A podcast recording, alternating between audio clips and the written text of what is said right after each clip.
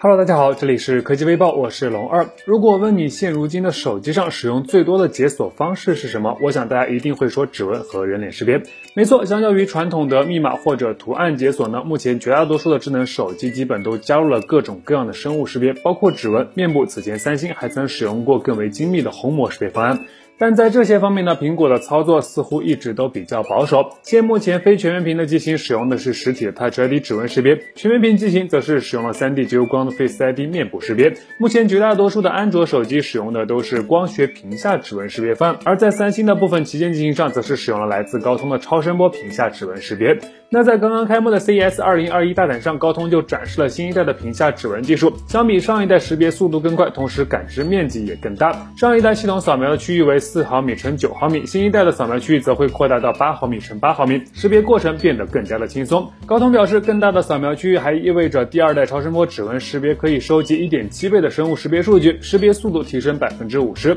此前呢，一直有消息称苹果内部正在秘密测试高通的屏下指纹传感器，如果消息属实，那么不排除苹果在 iPhone 十三系列中将其引入的可能性，拭目以待吧。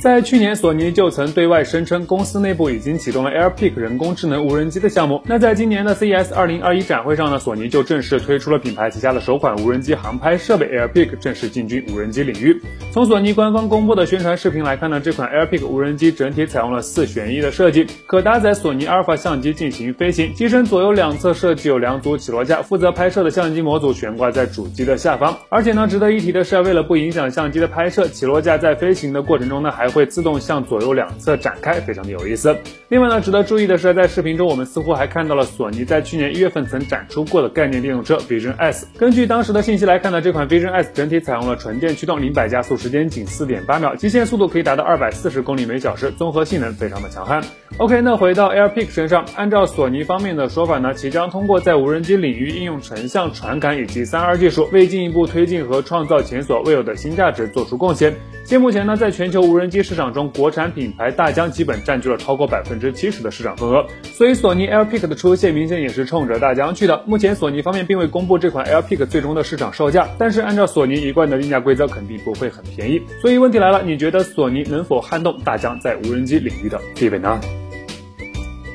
近日有外媒放出消息称，华为在去年五月份呢向国家知识产权局提交了一项全新的手机外观专利，并在今年的一月十二日正式得以公示。随后呢，该媒体结合专利信息制作了一组渲染图。从图中来看呢，这应该是一款定位相对比较旗舰的智能手机。正面采用了屏占比近乎百分之百的全面屏设计，而且有一个小细节非常的重要，在屏幕的顶部边框位置可以看到有一条细长的显示区，可以用来显示系统状态栏的图标，包括信号强度、时间、电量等信息。此外呢，在图中我们并没有看看到前置摄像头的存在，所以猜测该机将有望采用屏下摄像头的解决方案。至于背部呢，可以明显看到的是，其采用的是一组圆角矩形且凸起明显的后置四摄，四枚镜头矩阵式排列，闪光灯则是放置在镜头的左下角。目前尚不清楚华为会将这样的设计方案应用在 P 还是 Mate 系列中，甚至说最后会不会付诸实践，都还是个未知数。不过今天有微博网友透露，华为预计将在今年的一月和三月分别召开一场新品发布会，发布包括麒麟八二零 E 芯片、华为智慧屏 A 系列新款。华为平板以及全新的华为折叠屏等产品，还是那句老话呀，打不死我的，定会让我变得更强。华为加油吧！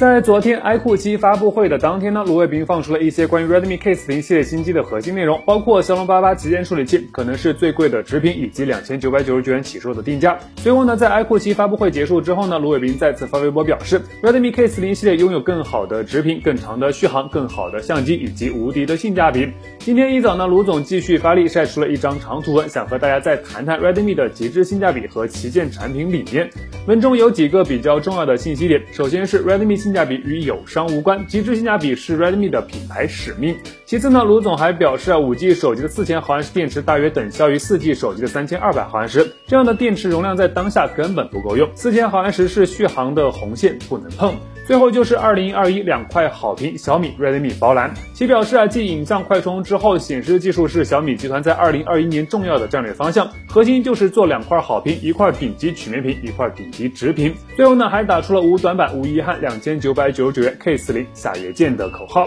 目前尚不清楚 Redmi K40 系列具体会在何时发布，但是按照目前爆料的信息来看呢，K40 系列将至少包含有 K40 和 K40 Pro 两款机型，前者搭载联发科天玑系列的最新处理器，后者呢则是会用上骁龙八八旗舰处理器。具体什么情况呢？新机能否坐稳2021旗舰性价比之王的位置？还有一个月左右的时间，关注一下。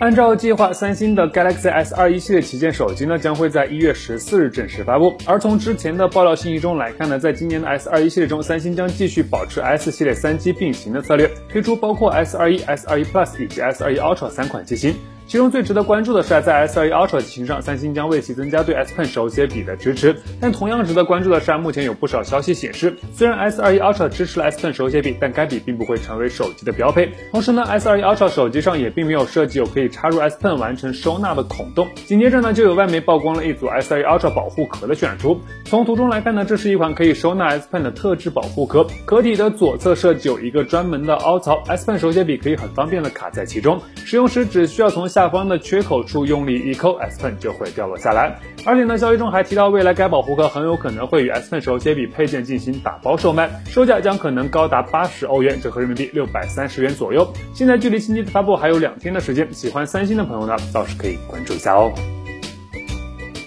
现在距离一月十八号荣耀 V 四零的发布呢，还有六天的时间。今天呢，荣耀官方再次放出预热内容，公布了关于荣耀 V 四零在屏幕方面的一些细节信息。从视频中最后定格的画面来看呢，荣耀 V 四零将采用一块十一色视网膜级超感屏，色彩体验前所未感。据了解呢，荣耀 V 四零屏幕尺寸预计为六点七二英寸双挖孔环幕屏的形态，曲率相比此前的三零 Pro 系列有所增加，但前置挖孔的面积会有一定程度的减小。屏幕刷新率一百二十赫兹，触控采样率三百赫兹。当然了。屏下指纹识别功能还是会得以保留。综合目前的消息来看呢，荣耀 V 四零型号为 YOK AN00，目前已经通过了工信部的入网许可。配置方面，搭载联发科天玑一千 Plus 处理器，后置相机整体呈圆角矩形，主摄据说是五千万像素的 OLB 镜头，三枚副摄呢则分别是八百万像素的超广角、两百万像素的微距以及两百万像素的景深镜头。内置四千毫安时的电池，标配六十六瓦的有线快充，同时会支持通过德国莱茵安全认证最高五十瓦的无线充电。目前基本可以确认的是，此次发布会，荣耀除了会带来全新的 V 四零之外，还将同台发布多款新品，还有不到一个。星期的时间，拭目以待吧。好了，那以上就是本期视频的全部内容，欢迎点赞，欢迎分享，咱们下期视频再见。